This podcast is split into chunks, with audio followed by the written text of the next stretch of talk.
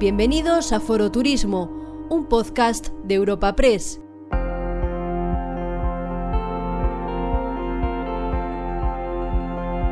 Hoy, en las tribunas de Foro Turismo, el evento organizado por Europa Press referente en el sector turístico, te presentamos una cita con el consejero de Cultura y Turismo de la Junta de Castilla y León, Javier Ortega. Tras la intervención inicial de nuestro invitado de hoy, será Candelas Martín de Caviedes, directora de Desarrollo de Negocio en Europa Press, la encargada de charlar y trasladar las preguntas de algunos de nuestros asistentes a la cita de hoy. Pero antes, podemos escuchar al presidente de Europa Press, Asís Martín de Caviedes, haciendo una breve reseña curricular del ponente de esta edición de Foro Turismo. Señor consejero de Cultura y Turismo de la Junta de Castilla y León, querido consejero, querido Javier, ponente invitado de hoy, muchas gracias de verdad. En nombre de los patrocinadores Grupo Tusa, que nos presta este preciosísimo hotel para celebrar el evento, también Portaventura y Renfe, que son nuestros patrocinadores, viceconsejero de Cultura, viceconsejera de Universidades e Investigación, presente de la Diputación de la Gran Burgos, diputados, senadores, alcaldes, embajadores, autoridades, queridas amigas y queridos amigos. Y bienvenidos todos al Foro de Turismo de Europa Press. Hoy tenemos con nosotros al consejero de Cultura y Turismo, a quien hemos dado el saludo previo, y que es Comunidad de Castilla y León, la gran comunidad del patrimonio histórico-artístico de nuestro país. Ciertamente un verdadero honor tenerte con nosotros, consejero. Seguro que nos vas a ilustrar eh, sobre estos temas tan importantes y que tanto llega al corazón de nosotros. Una breve reseña curricular tuya, si me permites, eh, consejero. Javier Ortega Álvarez es nacido en Ciudad Real, en Valdepeñas, para ser más exacto, en el año 70. Es licenciado en Historia Medieval y diplomado en Estudios Avanzados por la Universidad Complutense de Madrid, con posgrado de especialista en Archivística por la Universidad a Distancia y máster en Dirección de Industrias Culturales por la Universidad Europea Miguel de Cervantes. Ha desarrollado la mayor parte de su carrera profesional de casi 30 años en la Administración General del Estado, en primer lugar como militar de carrera en el Ejército de Tierra, ¿verdad?, destinado en el Hospital Gómezulla. Posteriormente, ya como militar en excedencia, accedió como número uno de su promoción al cuerpo facultativo de archiveros, bibliotecarios y arqueólogos del Estado, ocupando los cargos de jefe de sección en los archivos centrales primero en el Archivo General de Simancas y posteriormente en el Ministerio de Hacienda y Administraciones Públicas. Compatibilizó estas funciones con la de ser asesor técnico de la Fundación Miguel Delibes, donde ha sido su director gerente desde el año 2016 hasta su reciente nombramiento, que, como todos conocemos, fue nombrado por el presidente Alfonso Fernández Mañueco consejero de Cultura y Turismo, tomando posesión de su cargo en julio del año 19. Querido consejero, de verdad, muchas gracias por estar con nosotros y por favor, ocupas tú la tribuna. Gracias. Muy buenos días. Cada vez que emprendo un viaje, vuelvo al pueblo de mi niñez. A las tardes de juegos, al salir del colegio, que acababan tan pronto, al patio de butacas del cine de verano de mi padre, cuando al encenderse la cámara miraba extasiado las películas que se proyectaban. El momento de irme a la cama era especial Cerraba los ojos e imaginaba cómo serían los países que acababa de ver en las películas. Conocer a los egipcios, a los aztecas, a los romanos, a los vikingos. Por fortuna, he podido conocer muchos de los lugares que soñé, vivirlos, sentirlos, emocionarme. La vida son emociones y viajar nos brinda la oportunidad de experimentarlas y de sentirlas. El turismo experiencial ha llegado para quedarse. Los hábitos de consumo han cambiado y la COVID ha acelerado este cambio. Ya no se trata solo de ver y de conocer, sino de formar parte y vivir en primera persona la historia que se está conociendo. Es hacer que cada viaje sea una experiencia única. Sentir el patrimonio, la cultura, la gastronomía, la identidad, el estilo de vida, los espacios abiertos. La sociedad demanda un turismo responsable, ético, accesible, que esté alineado con sus valores, sus intereses y sus necesidades. El viaje comienza mucho antes de llegar al destino elegido. Los objetivos están claros. La estrategia también. Buenos días, presidente ejecutivo de Europa Press, querido Asís. Muy buenos días, directora de Desarrollo de Negocio de Europa Press, Candelas. Buenos días, director de la agencia Europa Press, querido Javier. Muy buenos días a todos, amigas y amigos. Diálogo, concertación institucional y colaboración público y privada. Este es el ecosistema en el que se enmarca la política que estamos desarrollando. Todo ello, de alguna manera, vehiculado a través de la visión de comunidad, articular la comunidad de Castilla y León a través de la acción de gobierno que estamos desarrollando. Y esto ha sido así y está siendo así en cada una de las líneas que estamos aplicando a la hora de la estrategia de reactivación del turismo en nuestra comunidad.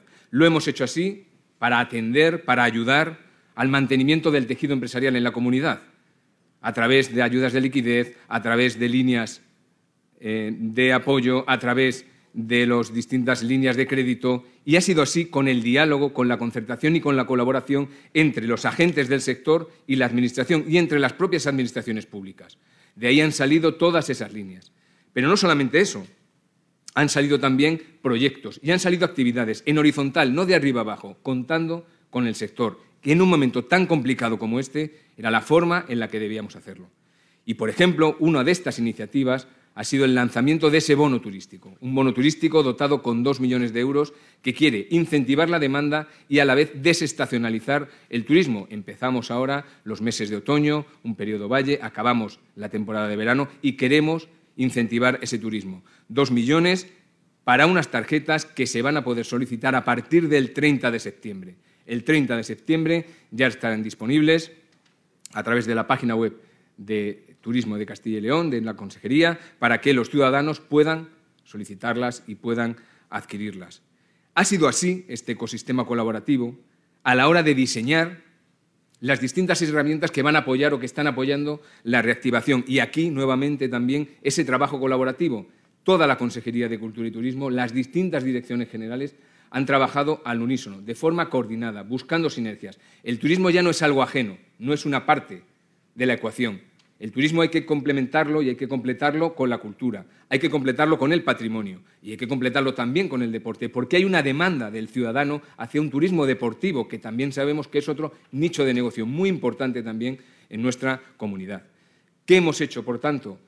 Uno de los vectores fundamentales, porque además es una de nuestras fortalezas en Castilla y León, es la cultura y es el patrimonio. De ahí que toda esa actividad cultural y todo ese patrimonio, que es una riqueza, que es un regalo que tenemos en esta comunidad, que no es ningún problema, que realmente es una oportunidad, porque más allá de ese eslogan de la España despoblada o de Castilla y León vacía, aquí tenemos una, una oportunidad, tenemos una comunidad de oportunidades, tenemos una España de oportunidades y tenemos que desarrollarla y tenemos que generar en ese sentido las sinergias, las oportunidades, la demanda también, el atractivo desde los diferentes sectores, como administración, por la parte que nos toca, pero también desde el emprendimiento, también desde las empresas privadas, que todo el mundo colabore para un objetivo común. Y aquí lo que hemos, eh, de alguna manera, puesto en pie han sido esa estrategia, ese turismo, con una parte patrimonial y cultural muy importante. Castilla y León es la comunidad más rica en patrimonio histórico del país. Por lo tanto, tenemos que aprovecharlo, tenemos que ser inteligentes y diligentes a la hora de formular o de plantear distintos escenarios con los que atraer al turista, atraer al viajero, atraer al peregrino, atraer a todos aquellos a todas aquellas personas que en un momento determinado se puedan sentir eh, de alguna manera llamados por visitar nuestra comunidad. De ahí el plan para el Jacobeo 2021, que sabemos que ha sido eh, extendido al 2022 por su santidad el Papa, con un programa de más de 50 actividades a lo largo del Jacobeo. El programa Apertura de Monumentos, también muy importante porque permite ver monumentos, visitar iglesias que de otra manera no podría llevarse a cabo. El Festival Internacional de Literatura en Español, un festival nuevo, innovador, utilizando además otra de, de los recursos importantísimos que tiene la comunidad y que tiene el país, que es el español. Es el patrimonio, es nuestro patrimonio.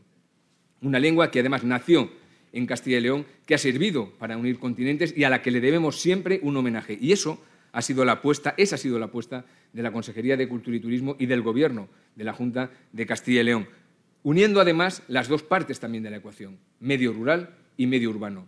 Hablaba antes, apuntaba, todo ello con una visión de comunidad, articular la comunidad, Aquí no queremos que los ciudadanos que viven en el medio rural se sientan ciudadanos de segunda. Queremos que se sientan concernidos, que se sientan atendidos por la acción de gobierno y, en la parte que nos corresponde de, nuestro ámbito competencial, por la acción de gobierno de la Consejería de Cultura y Turismo. Lo hemos hecho también con Escenario Patrimonio, un festival que tenía o que nació de la necesidad de apoyar a las empresas, de apoyar al sector de las artes escénicas, de la danza, y que este año lo hemos hecho festival, uniendo también esas dos variables, por una parte, la parte cultural y la parte turística también, porque lo que se detecta cuando se ponen en marcha estas iniciativas es que hay un gran movimiento entre las distintas sedes de las distintas actuaciones o actividades, con lo cual sabemos que fomentamos. Lo hacemos con Circo en Ávila, con Fácil en Salamanca, con el Festival de Teatro de Ciudad Rodrigo, con las Edades del Hombre, un año en el que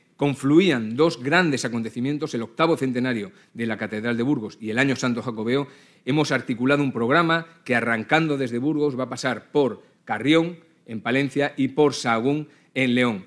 Proyectos de comunidad, tres provincias, colores políticos diferentes, pero todos unidos en un objetivo común, que es ayudar a los profesionales y beneficiar a los ciudadanos con los recursos económicos que generan este tipo de actividades.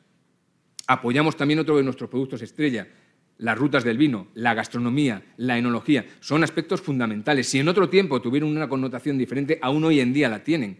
Son, la industria agroalimentaria en Castilla y León es muy potente. Tenemos los mejores vinos o unos de los mejores vinos del mundo. Tenemos que aprovecharlo también, pero tenemos una gastronomía riquísima, tanto en materia prima como a la hora de su elaboración. Y aquí la tradición y la innovación son fundamentales. Y tenemos tenemos los recursos, tanto humanos en este caso como materiales, para poder desarrollarlo y para, ofrecer, para poder perdón, ofrecérselo al, al, turista. Y, por supuesto, hemos aprovechado dentro de esa política de concertación y de colaboración las posibilidades que nos ofrecían los planes de sostenibilidad turística en destino. Hablamos de los ordinarios, una iniciativa entre Administración Central, comunidades y entidades locales. Se han aprobado tres planes el plan de la montaña de Riaño, el plan de la Sierra de Francia en Salamanca y luego el de la ciudad de Salamanca, que se ha aprobado este año, que ha sido un gran plan, que puede ser modelo también para extrapolar y para llevar al resto de ciudades de Castilla y León. No solamente contamos con estas fortalezas, tenemos un patrimonio natural impresionante. Es la envidia realmente de eh, otras comunidades y de otros países. De ahí que vinculándolo también con el deporte, con la actividad física, colaboramos con las entidades locales también para el apoyo y el desarrollo de rutas cicloturistas. Hay cicloturísticas, perdón. Sabemos que hay muchísimas personas que buscan precisamente ese tipo de actividad o ese tipo de, de turismo. Pero no solamente eso, también colaboramos en el ámbito internacional con todos estos productos. Y, por ejemplo, tenemos Napoctec, tenemos Eurovelo, tenemos Naturcil, esta feria que hoy se está precisamente inaugurando en, Palencia. Es el patrimonio natural, es el patrimonio cultural, son nuestras grandes fortalezas y la apuesta de la Consejería y la apuesta del Gobierno es firme. Tenemos una misión y tenemos una visión muy firmemente asentada y hacia ella estamos dirigiendo todos nuestros recursos. ese ecosistema colaborativo también lo hemos llevado a cabo a la hora de reorientar y adecuar la estrategia. Y aquí, por ejemplo, podríamos eh, apuntar algo, una palabra que ha sido una constante también, casi un, eh, no un mito, sino eh, una, una, piedra de toque importantísima a lo largo de todos estos meses de pandemia, que era la confianza. ¿Qué necesita el turista? ¿Qué necesita el turismo? Confianza. ¿Qué necesitaban los negocios, los profesionales? Confianza. De ahí que creásemos ese sello de turismo de confianza que hoy en día es una garantía de que cualquier persona que visita uno de nuestros establecimientos puede tener el convencimiento de que se cumplen todos aquellos protocolos, todas aquellas normas sanitarias que están en vigor y que de alguna manera él se va a poder sentir seguro, él va a poder confiar en que él y su familia pueden visitar Castilla y León sin que puedan eh, sufrir ningún tipo de problema. También hacia eso ha ido dedicada nuestra nueva campaña de promoción, Castilla y León. ¿Y tú cuándo vienes? Es fundamental, es fundamental trasladar el mensaje de que Castilla y León es el destino. Es una marca única, es una diversa, es una marca diversa. Nueve provincias, una idiosincrasia muy marcada, muy remarcada en las nueve capitales de provincias. Hay tradiciones, hay culturas diferentes, pero hay un discurso común. Hay un discurso común, hay una trayectoria común. Hay muchos lazos que nos unen, estamos vinculados. Lo que hacemos con esa visión de comunidad es que todas nuestras iniciativas de alguna manera confluyan en ese objetivo Tenemos que creernos que somos Castilla y León. Sabemos lo que hemos sido, sabemos el momento en el que estamos. Tenemos que apostar por el futuro. ¿Y qué mejor que hacerlo con ese Castilla y León, con esa Y que de alguna manera hace de nexo de unión entre ambos territorios, por una parte en la parte castellana históricamente, por otra parte en la parte leonesa también históricamente muy vinculados.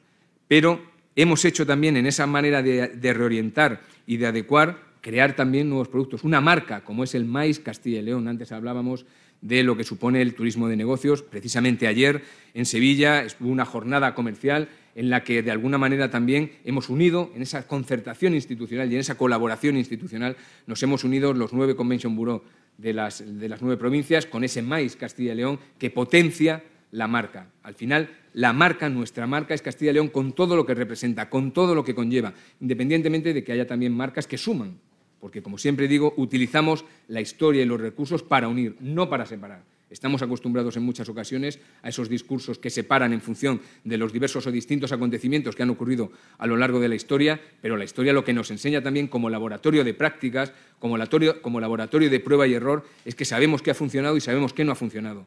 Y si somos lo suficientemente inteligentes, humildes también, humildes para aceptar lo que nos proponen, escuchamos y entre todos ponemos en práctica todas aquellas cuestiones que hayamos consensuado, sabemos que esto es una historia de éxito. Y, por supuesto, dentro de esta reorientación y estrategia no nos quedamos solo en la tradición, también estamos apostando por la innovación. Lo vamos a ver al final de la presentación, pero hemos desarrollado una iniciativa pionera en España aplicando la técnica del neuromarketing a un ámbito como es el turismo. Nunca se había hecho.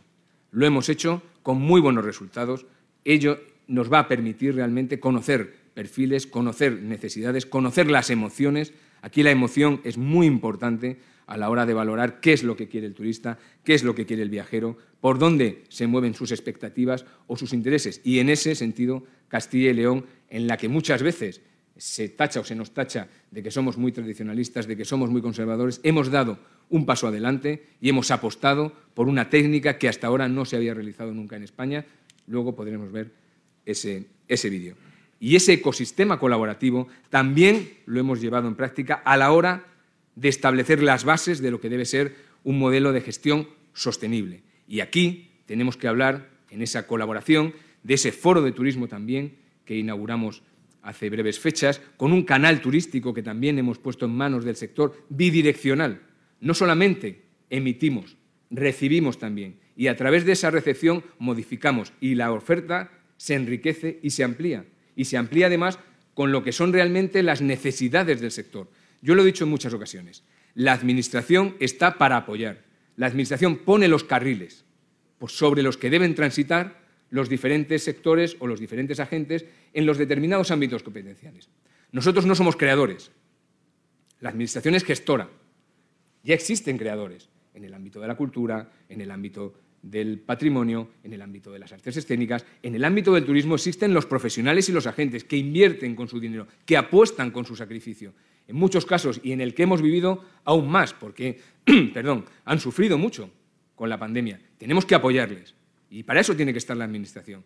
Esa es la única forma de hacer Estado, de hacer sociedad. Cuando el ciudadano lo demanda, cuando el ciudadano lo necesita, la Administración tiene que estar ahí. Pero no debe tutelar, tiene que apoyar.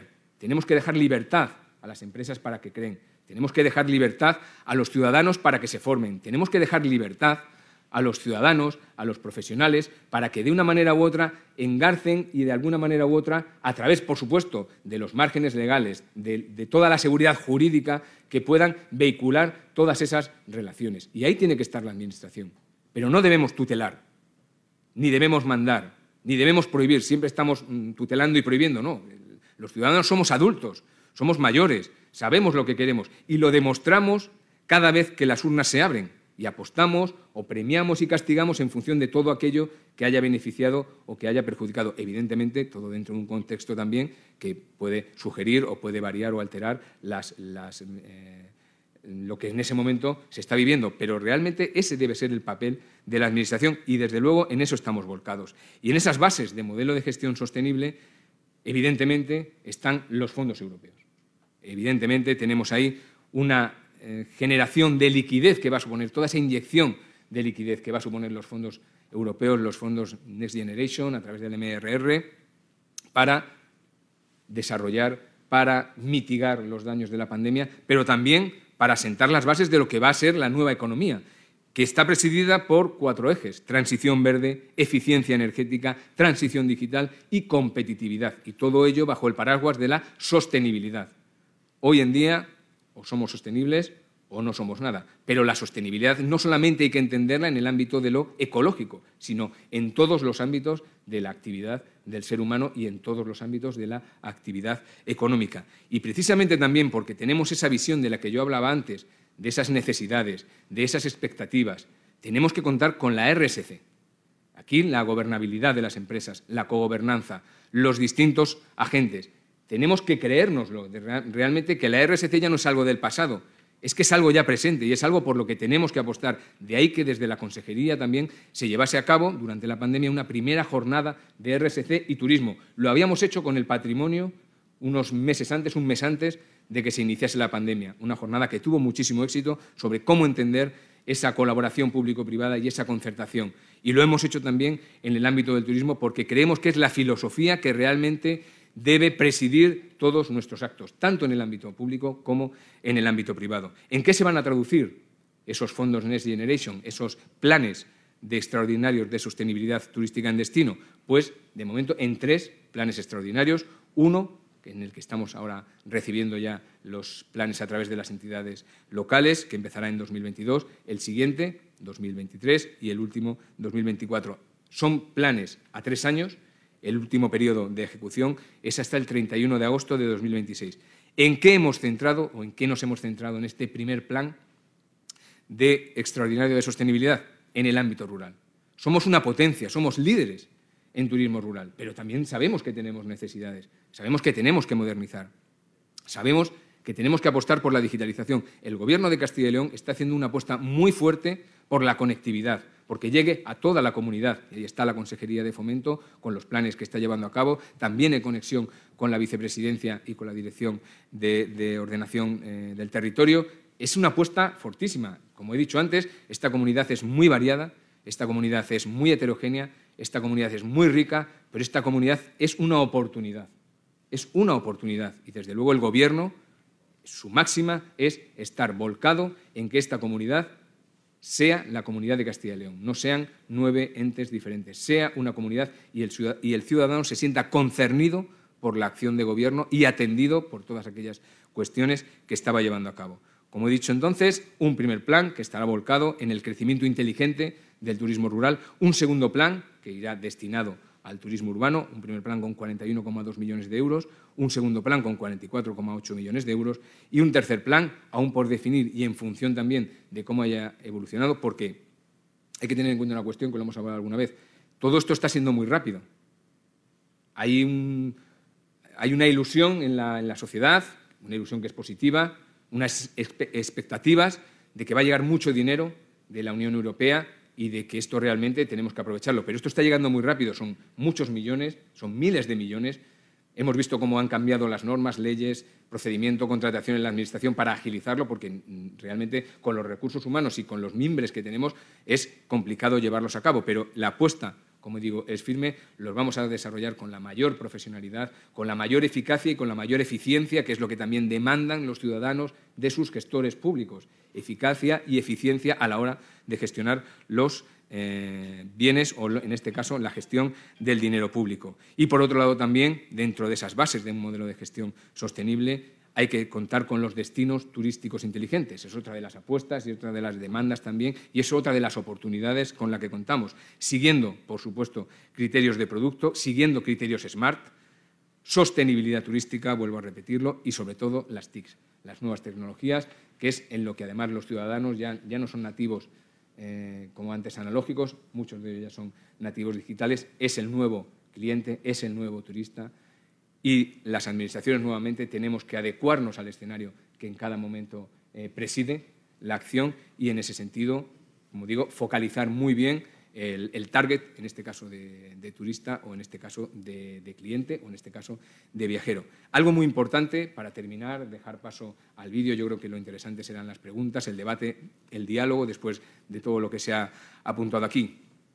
en esta pandemia, a lo largo de esta pandemia, y sobre todo ahora que estamos viendo datos de, turismo, de cómo se ha movido, de cuán han sido, de qué países, procedencias y demás, yo creo que Castilla y León, tanto con la campaña del año pasado, Castilla y León Inspira, como con la de este año, Castilla y León y tú cuando vienes, teníamos muy claro, teníamos muy claro cuál era nuestro objetivo, y era atraer al turista nacional.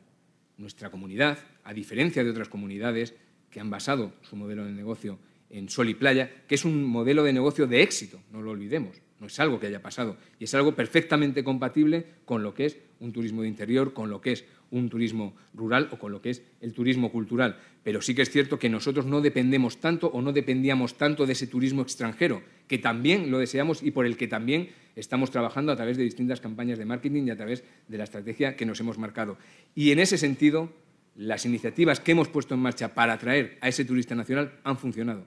Han funcionado. Somos líderes en turismo rural, somos la comunidad que representa el mayor tanto por ciento de viajeros de turismo de interior en nuestro país, con lo cual no es el momento de lanzar las campanas al bueno, no es el momento de colocarse medallas, es el momento de seguir trabajando, de seguir incidiendo en esa línea y, por supuesto, es el momento, desde aquí, de agradecer a todo el personal de la Consejería, a todo el personal de la Dirección General de Turismo y, muy además, con, con mucho cariño, a la directora general de Turismo, a Estrella Torrecilla, por el excelente trabajo que ha desarrollado en un momento muy complicado, atendiendo a un sector muy heterogéneo, atendiendo a un sector que tiene muchísimas aristas, pero que realmente hemos podido ser capaces de atenderles, de que se sientan atendidos, de que se sientan apoyados y queridos, que es muy difícil en una situación como esta, y que además se sientan comprendidos en sus necesidades y trabajar con ellos conjuntamente para que todas estas expectativas se conviertan en una oportunidad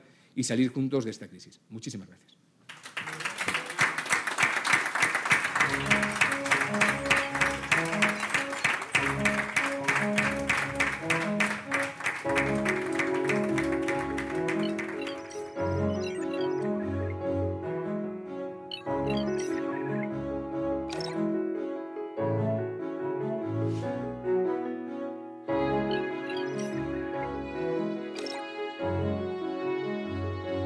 Después de este inspirador vídeo, eh, comenzamos con el coloquio propiamente dicho. Saludar a todos los que nos estáis siguiendo tanto presencialmente como virtualmente y recordaros que podéis hacerme llegar preguntas a través del enlace. Bueno, consejero, ¿qué tal ha ido la temporada turística este verano? ¿Qué impacto ha podido tener la pandemia sobre la llegada de visitantes? Bueno, la, eh, temporada turística está yendo muy bien. Estamos a finales eh, mediados ya finales de, septiembre. Tenemos que recibir todavía los datos de lo que es la, temporada veraniega, pero la realidad y la sensación y lo que nos trasladan todos los agentes del sector es que eh, ha ido como ellos esperaban, que no es, que no es poco el, ir algo como ellos esperaban en un momento tan difícil del que veníamos, porque la, la COVID, la pandemia, ha incidido muy negativamente pero ahora mismo también de alguna manera está actuando como resorte o como trampolín. El salir de la COVID y las ganas que tenemos de salir nos están impulsando hacia arriba en ese deseo de viajar, en ese deseo de conocer, en ese deseo de disfrutar de todos aquellos meses en los que no hemos podido hacerlo. Yo que he tenido la oportunidad de visitar varias de las ciudades y de pueblos a lo largo de este verano, eh, la realidad es que las ciudades estaban llenas, los pueblos estaban llenos, las terrazas, la hostelería, las casas rurales han funcionado muy bien. ¿Eso quiere decir que se ha recuperado todo aquello que se ha perdido anteriormente? Pues seguramente no. Pero lo que sí es cierto es que al menos lo que nos deja vislumbrar es un horizonte de optimismo. Y un horizonte que lo que nos está apuntando es que en condiciones normales, en condiciones normales, va a ser una temporada y vamos a cubrir todas esas expectativas que veníamos demandando y por lo que tanto, tanto hemos trabajado. Acabas de decir horizonte de optimismo. Entonces, las previsiones para, para, lo que es la temporada otoño-invierno son positivas. Se va a mantener esa tendencia de fundamentalmente un visitante nacional. ¿Qué esperan que ocurran con los visitantes internacionales? Todo ello va a depender, en relación con el visitante extranjero o internacional, de cuáles sean también las condiciones que impongan los determinados países de origen, en este caso, ¿no? y también la sensación que haya quedado subjetiva, porque aquí hablamos también de muchas emociones y de muchas sensaciones desde el punto de vista subjetivo, a la hora de enfrentarse a la nueva realidad. Voy a tener alguna pega si voy, me van a cuarentenar, me voy a contagiar, no me voy a contagiar. Con lo cual, esa sensación también está ahí. Nosotros eso no, no lo podemos medir. Pero en relación al turista nacional, la realidad, como he apuntado antes, es que las campañas han funcionado, el destino está posicionado, porque realmente Castilla y León está, por ejemplo, en el top 10 de las comunidades en las que más visitantes tienen, siendo la primera comunidad de interior. Ha aparecido por primera vez en portales en los que nunca había aparecido y eso también es un logro del trabajo que estamos desarrollando, como digo siempre, como digo siempre, administración pública y administración o empresas privadas. Yo creo que el trabajo que llevamos haciendo durante mucho tiempo, un tiempo de pandemia, como digo, muy difícil, con dos piezas clave. Por un lado, mantener el tejido empresarial y por otra parte, estar preparados para el minuto uno después de la pandemia, está funcionando y ahora está dando sus frutos.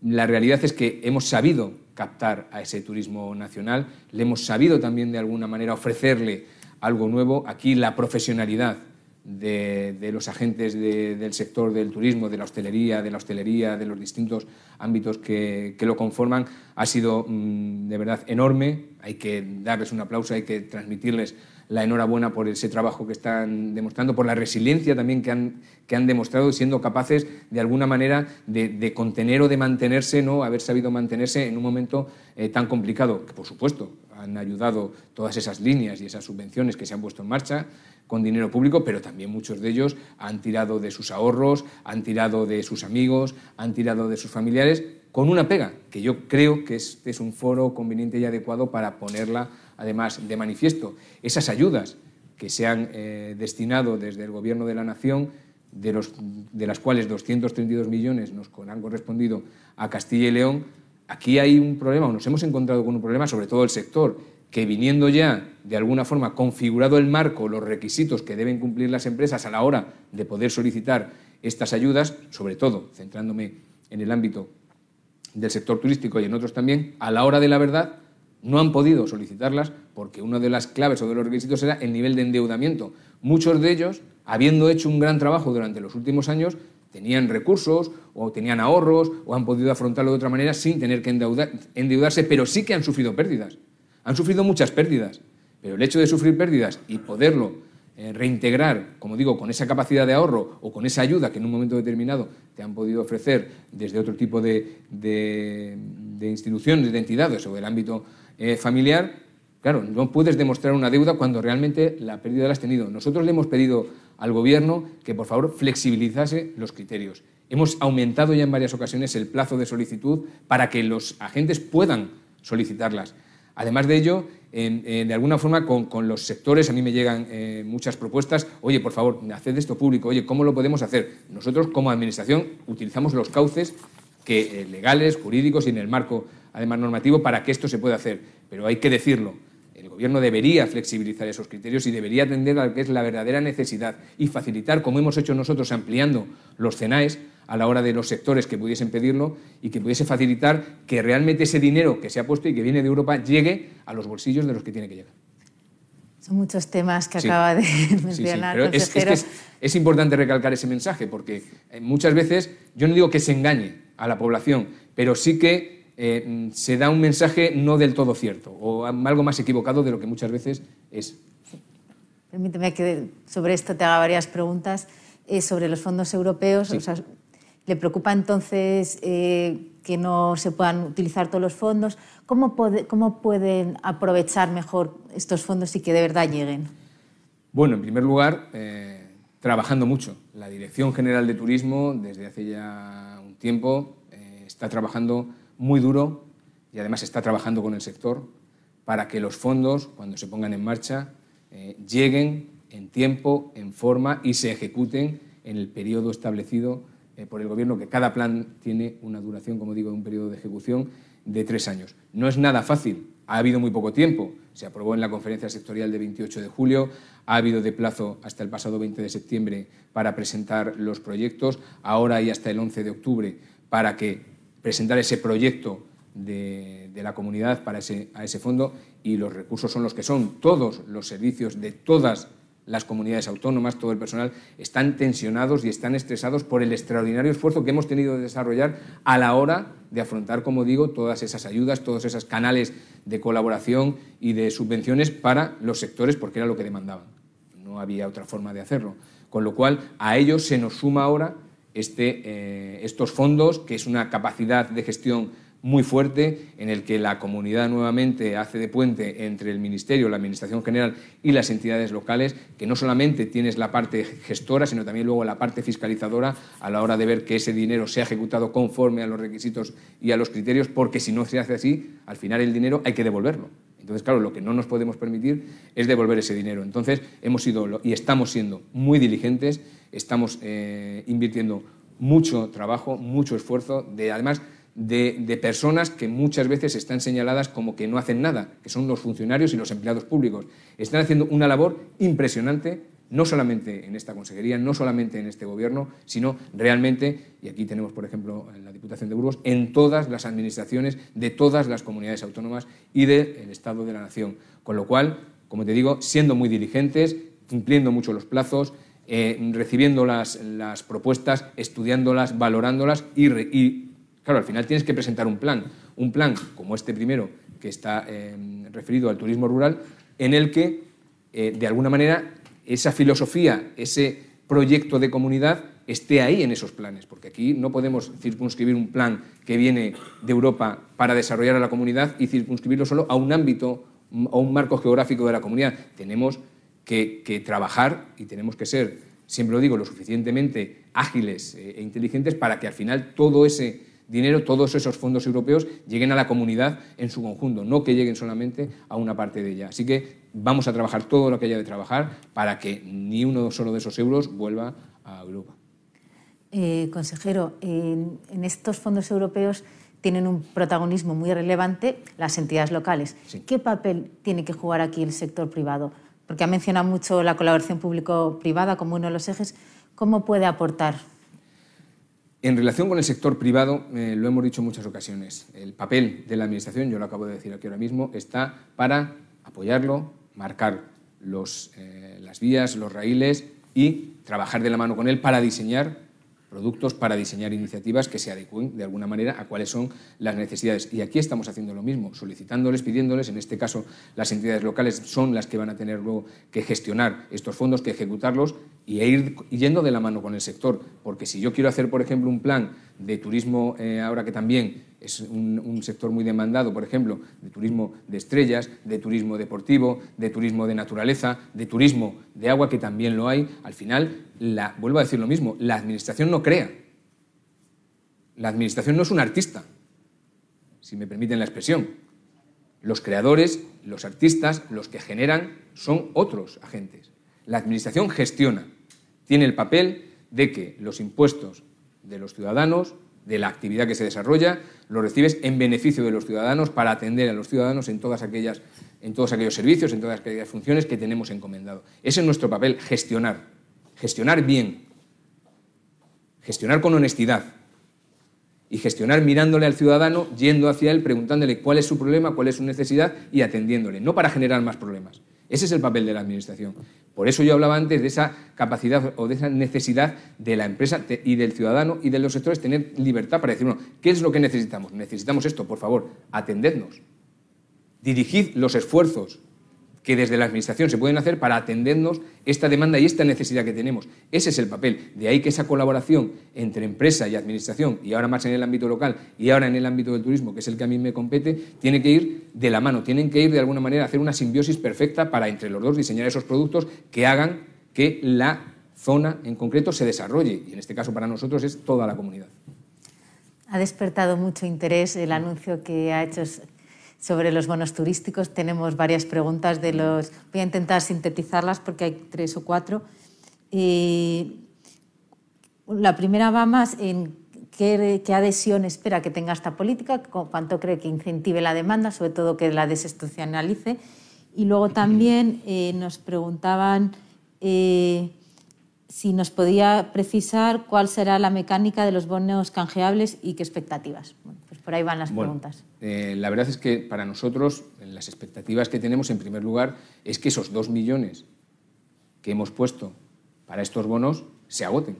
Evidentemente, ese es el fin. Y la expectativa es que los dos millones se agoten y que de alguna manera pensemos, valoremos el que ha ido tan bien, ha funcionado tan bien, que hay otros momentos estacionales del año en el que se pueden poner en práctica más allá de que sea una medida coyuntural en atención a la crisis y más allá de que también esté dentro de nuestra estrategia a la hora de desestacionalizar eh, la actividad turística. Esas son las expectativas. ¿Qué es lo que sabemos? Sabemos que hay eh, muchos ciudadanos que están preguntando cuándo se van a poner en marcha.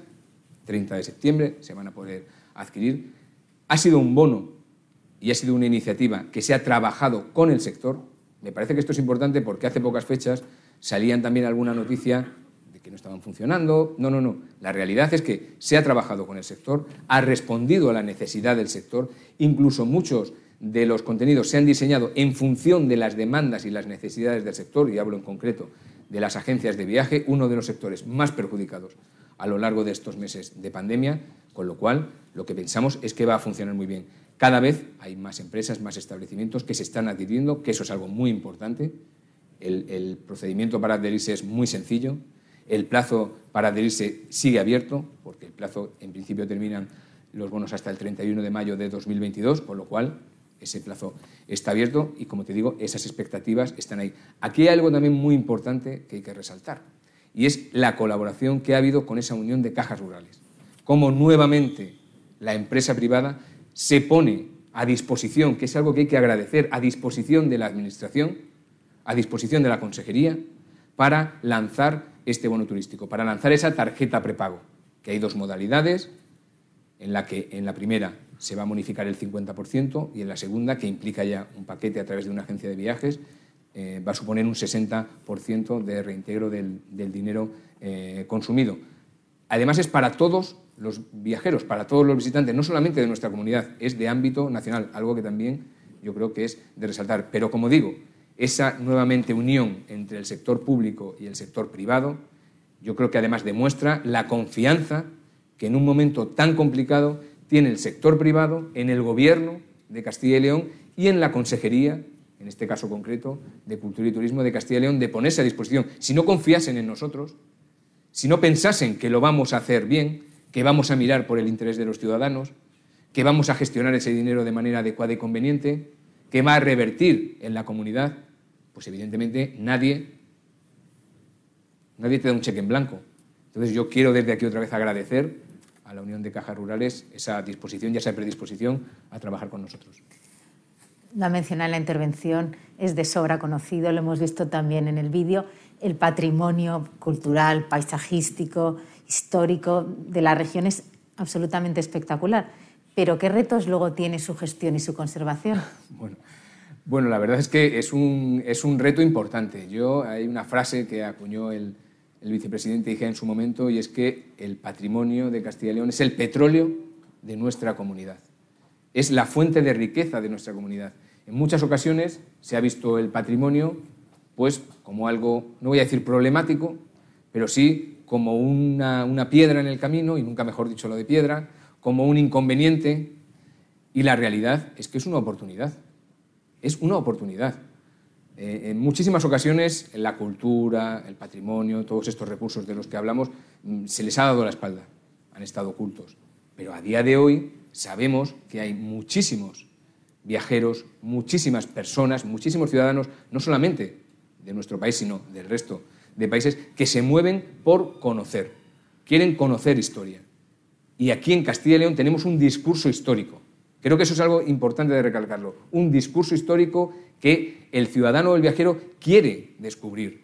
Yo recuerdo en Intur, hace dos años, un mayorista chino nos hablaba de esto. Es que Castilla y León tiene discurso y los visitantes que vienen de mi país quieren conocer ese discurso. Y en ese discurso, uno de los testimonios fundamentales es el patrimonio y el patrimonio cultural. No solamente hablamos del patrimonio cultural como monumento, como arqueología, como palacios, iglesias, monasterios, y monasterios. Perdón. También hablamos del patrimonio cultural con el patrimonio bibliográfico, con el patrimonio documental, que es otra parte también de nuestro patrimonio muy importante y que también tenemos que cuidar, que proteger y que difundir.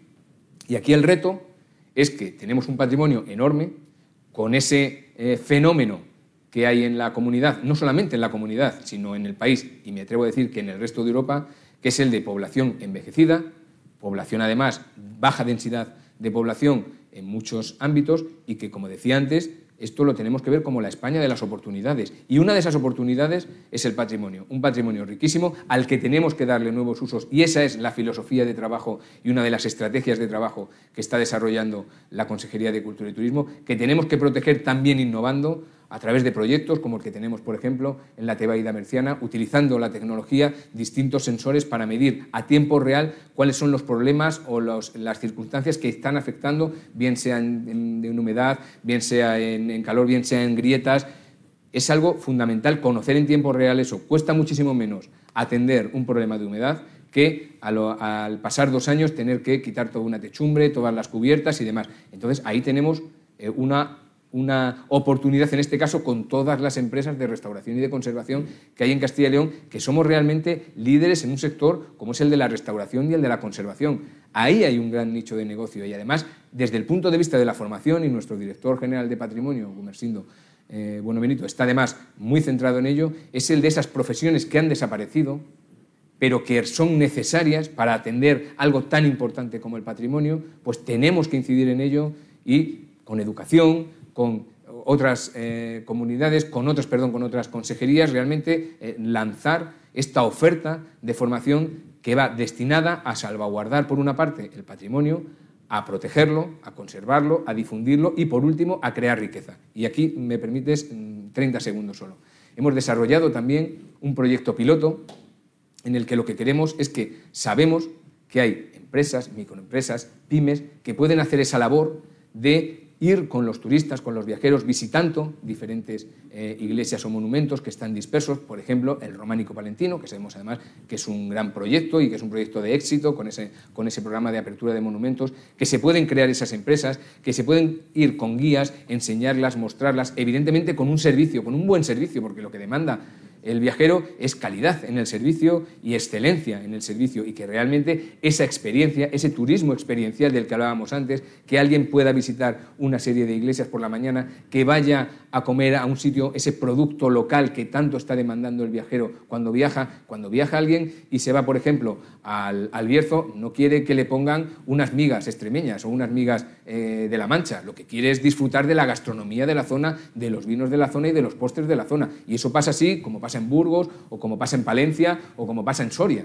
Eso es así. Y entonces ahí tenemos que trabajar de manera inteligente, conociendo las necesidades y las expectativas del turista a través de iniciativas como esta del neuromarketing que hemos visto anteriormente. Y esas microempresas pueden llevar luego por la noche a un concierto en una de estas pequeñas iglesias, en una de esas ruinas consolidadas, porque no nos tenemos que dedicar a reconstruir esto como la Catedral de Notre Dame, que ya está el proyecto para la cubierta y demás. Es que es una ruina, es un testimonio. Lo que hay es que consolidarla y que utilizarla desde otro punto de vista, porque por lo general han perdido el carácter primigenio para el que fueron creadas. Y tampoco, y ya termino, tampoco debemos dejar de lado ni soslayar cuál es la función principal de los monumentos eclesiásticos, que como sabemos representa el 80% del patrimonio de nuestra comunidad.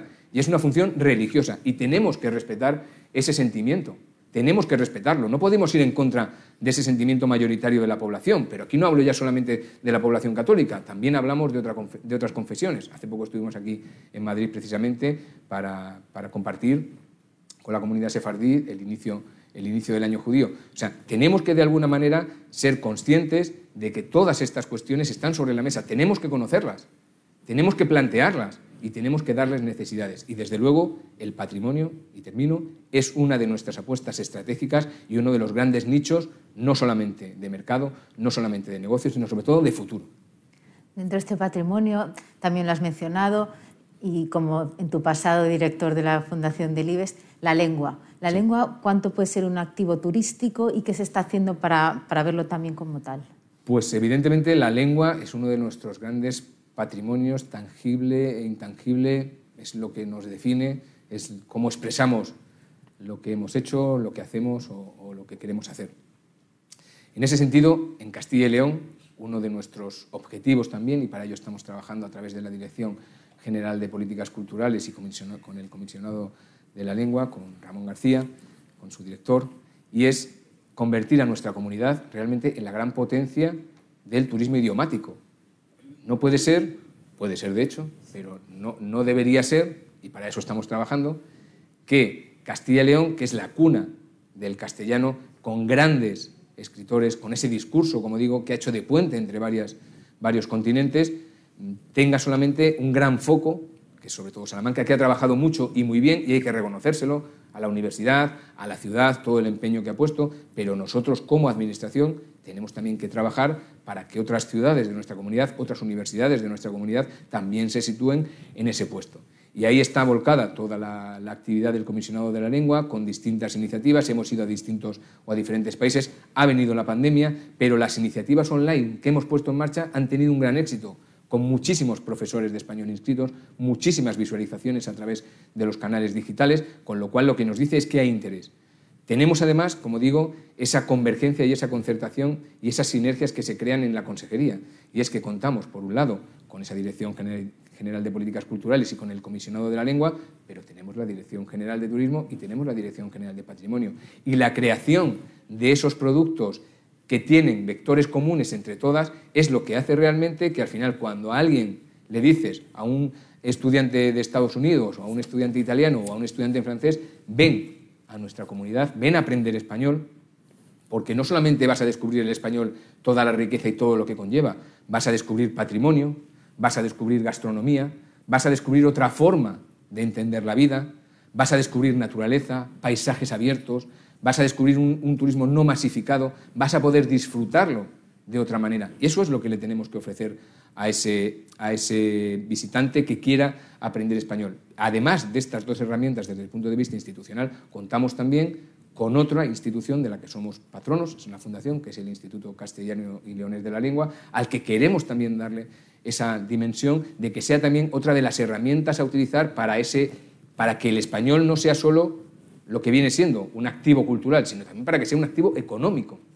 Tenemos que hacerlo. Sabemos los cientos de millones de personas que hablan el español. Sabemos lo que representan desde el punto de vista económico en Estados Unidos, con las proyecciones además que hay de crecimiento de esa población y de la lengua. Y tenemos que convertirla también en una herramienta de intercambio económico como ha sido el inglés, como lo fue el latín en su momento o como han sido otras lenguas a lo largo de la historia. has hablado mucho del turismo rural, es de hecho una de la del, primer línea del plan. ¿Está teniendo este turismo rural efecto arrastre sobre, sobre toda la, todas las regiones? ¿Qué aportación puede tener sobre la recuperación económica? Bueno, eh, el turismo y la cultura tienen que ser la, una de las palancas tractoras que nos saquen de esta crisis y que ayude a salir de la crisis y a crear riqueza. Ya lo es, ya lo es. La cultura, el patrimonio, el turismo representa alrededor de un 14% del PIB es algo muy importante. Parece que es algo menor, pero realmente representa un tanto por ciento muy, muy importante. De ahí que, como he dicho antes, todas esas iniciativas que realizamos eh, confluyan, conjuguen diferentes aspectos. Si uno, por ejemplo, se para a mirar el Festival Internacional de Literatura en Español, que se ha dado en las nueve provincias de la comunidad, que se ha dado en el medio rural y en el medio urbano, sabemos el flujo que ha habido de visitantes de entre provincias que han venido de Madrid, que han venido de otras comunidades. Eso es lo que tenemos que hacer. Y mucho de ello está en el turismo rural. El turismo rural, el ser líderes en turismo rural no te asegura nada. Coca-Cola todos los años, el día 1 de enero a las 001, ya tiene el anuncio estrella del año. ¿Por qué? Porque esto no se para. Esto no te asegura nada. Esto es un trabajo constante, continuo, de estar cuidándolo, estar mimándolo, estar invirtiendo. No es un gasto, es una inversión. Esto no es un gasto. La cultura y el patrimonio no es un gasto. Los paisajes naturales no son un gasto, son una inversión de futuro. Yo lo he dicho muchas veces. Somos cultura, no somos otra cosa. Somos el producto decantado de la creación y del producto cultural que han hecho otros. Y nosotros, a su vez, legaremos hacia el futuro lo que nosotros estemos creando en este momento. Si somos capaces de crear ilusión, si somos capaces de crear expectativas de futuro para una comunidad como Castilla y León, podremos estar contentos o satisfechos de que al menos en la parte de responsabilidad que nos concernía, lo hemos cumplido. Con mayor o menor éxito en función de lo que digan luego las estadísticas, los anuarios y las memorias, pero teniendo en cuenta que lo que estamos ofreciendo a la ciudadanía es expectativas de futuro y es gestión de sus recursos, como digo, en este caso y en mi ámbito competencial, en el ámbito del turismo rural. Bueno, consejero, nos estamos ya acercando lamentablemente al final del encuentro y si me permites, me gustaría hacerte algunas preguntas más políticas. Muy bien. Eh, quería preguntarte... ¿Con el comodín de la llamada o del público? no, preguntarte cómo está funcionando el gobierno de coalición, PP Ciudadanos. Pues eh, yo creo que a día de hoy es un gobierno de coalición modélico para el resto de España. Es un gobierno de coalición en el que ese ámbito competencial en el acuerdo de gobierno se está llevando a cabo de una manera escrupulosa. Es un gobierno de coalición en el que en este caso la pandemia ha actuado de aglutinante, de cemento, porque evidentemente en situaciones eh, de, catástrofe o en situaciones eh, muy complicadas, lo que hacen los gobiernos es unirse. Tienes muchas respuestas o muchas eh, actuaciones desde el exterior que evidentemente te están apuntando y eso lo que hace de alguna manera es cimentar la acción de gobierno, cimentar la solidaridad y la colaboración y la cohesión de ese gobierno. Un punto muy importante, solamente un punto, es, por ejemplo, el que ha tenido la Consejería de Sanidad. Desde el primer momento, tanto la Consejería de Fomento como la Consejería de Agricultura, como la Consejería de Cultura y Turismo, nos pusimos a su disposición para que esa acción tan, tan rápida y tan urgente que había que hacer eh, sobre los ciudadanos para salvarles o para intentar mm, poner todos los recursos eh, que pudiesen ser para salvaguardar su salud se pudiese llevar a cabo. Nosotros en nuestro ámbito hemos puesto hoteles, hemos hablado con los sectores de las casas rurales, con los de los hoteles, hemos puesto nuestros centros a disposición de la Consejería de Cultura y Turismo para ese proceso de vacunación que tanto éxito ha tenido en nuestra comunidad y que tan bien ha funcionado desde fomento, a través también de, de protección civil ha sido así, desde agricultura también, es decir, un gobierno que ha funcionado muy bien, un gobierno que realmente, y esto ya no lo digo yo, tiene una imagen hacia el exterior de buen gobierno, de que ha atendido a los ciudadanos, de que está al pie de lo que los ciudadanos quieren, de que se acerca a los ciudadanos, no espera en los despachos. Nos acercamos, vemos, miramos, estudiamos, analizamos y actuamos. Y ese es el gobierno de Castilla y León. Mucho ruido hacia afuera, pero cohesión y tranquilidad hacia adentro. Ese ruido el que menciona, entonces no debemos esperar unas elecciones anticipadas. Yo soy de la opinión de que se va a votar la legislatura. Soy de la opinión. Los ciudadanos no entienden, y nosotros como acción de gobierno no entendemos, que en un momento tan complicado, con tantos retos que afrontar, con tantas oportunidades y con tantas expectativas que queremos cumplir, nos dediquemos más a la cuestión partidista que a la cuestión de atención a los problemas de los ciudadanos. Yo creo que el ciudadano a día de hoy ha valorado a este gobierno como nunca lo había hecho con muchísimos de los consejeros aprobados, la inmensa mayoría, con muy buena nota, incluso alguno con una nota excelente. Y realmente el ciudadano valora esa gestión, valora lo que ha hecho. Y en este momento, como digo, estamos centrados en esa acción de gobierno, en atender los problemas de los ciudadanos y no estamos en otra cosa. Y de haber unas elecciones, ¿quién sería el candidato? La verdad es que iba a decir, estoy como rapel aquí con el pelo, me lo estoy dejando un poco largo, pero todavía no lo tengo tanto como él para ver esa, esa bola ¿no? y hacer ese tipo de predicciones. Yo creo que los ciudadanos, cuando nos ponen las urnas delante de nosotros y vamos a meter la papeleta, y aquí me incluyo los ciudadanos, porque hablamos de los ciudadanos en tercera persona como si los ciudadanos fuesen algo ajeno, nosotros viniésemos de Marte y estuviésemos aquí oteando ¿no? y, y moviendo aquí fichas y peones, ¿no? y nosotros así somos los ciudadanos los que en su momento, una vez que se abran las urnas, que valoren qué gestión se ha hecho, que digan, bueno, pues esto me ha gustado, esto no me ha gustado, esto me ha gustado más o menos, se podría haber hecho de otra manera, que valoren también qué es lo que quieren con su voto o cómo puede afectar al futuro, si realmente esta coalición ha funcionado, si no ha funcionado, qué coaliciones puede haber en el futuro, qué no puede haber, puede haber distintas mayorías. Yo, como digo, en ese sentido me gusta respetar y además eh, acepto completamente lo que decimos los ciudadanos, porque para eso al final es para lo que se ponen las urnas, para decidir lo que queremos en los siguientes cuatro años. Y ya la última pregunta, consejero. Eh, hablado, has hablado mucho de, de España vaciada, del reto demográfico y el debate que está ahora de máxima actualidad es toda la financiación autonómica. ¿Cuál es su valoración? Bueno, aquí en, en el tema de la, de la, financiación autonómica hay varias apuestas. Hemos visto ya cómo hay algunas comunidades que van uniendo intereses, otras comunidades también que tienen otras pretensiones. El actual modelo ya tiene unos años. Hemos afrontado esta pandemia eh, sin, una, sin, un liderazgo del gobierno que era el que todos esperábamos. En ese sentido también creo que también hay que, hay que señalarlo. La cuestión de, demográfica y la cuestión de, de esta España vaciada es una cuestión que no solamente es es un problema, una cuestión de, de Castilla y León, que no solamente es un problema español, es un problema europeo. Sabemos que hay regiones con una densidad de población muy, muy baja y sabemos que tenemos ahí también una necesidad de población y hay también un fenómeno migratorio que cada vez llama más, con más fuerza y con unas formas que no nos gusta ver porque realmente es un problema humano, es un problema realmente de tener de, derechos humanos y que tenemos que ser sensibles ¿no? a ese tipo de situaciones. Hay que sentarse, hay que hablar. Creo que, como siempre digo, eh, todos tenemos que poner las cartas sobre la mesa con lealtad, con lealtad, porque muchas veces uno hace una crítica y te tachan de desleal, de que no quieres sumar, de que no quieres hacer nada. No, o sea, tenemos que poner las cartas sobre la mesa, tenemos que decir, oye, ¿qué es lo que está pasando aquí? ¿Qué es lo que está pasando aquí? ¿Cómo ha funcionado ese sistema? ¿Cuáles son las necesidades? ¿Qué ha variado de un tiempo a esta parte? Y ya sabemos lo que es negociar.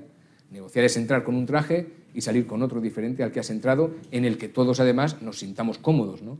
Al final hay una realidad, que es España, al final hay unos destinatarios de esa acción que son los españoles, que son los ciudadanos, y que lo que queremos realmente es que los dirigentes políticos o las personas que en un momento determinado están ostentando esa responsabilidad política miren por los ciudadanos y miren por sus necesidades, más allá de que queramos mirar territorios, historias lejanas o nos queramos retrotraer a los tiempos de, Indíbil y Mandonio, no sé cómo decirte, pero, pero esa es la realidad. O sea, la realidad es que tenemos que consensuar, tenemos que dialogar, tenemos que negociar y ser sensibles a las necesidades de los ciudadanos, siempre con una visión de futuro, no podemos ser cortoplacistas, no podemos poner tiritas, porque muchas veces vemos que ponemos tiritas, no. Vamos realmente a hacer curas, si hay que hacer algún tipo de intervención, para realmente sanar y tirar y seguir hacia adelante con mucha más fuerza.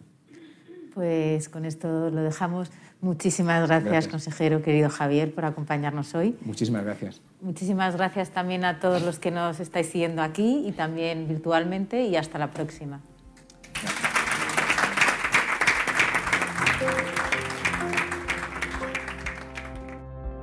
Despedimos esta entrega de Foro Turismo invitándote a descubrir el resto de episodios de este podcast, así como los distintos programas de nuestra red a través de Europa Press barra podcast.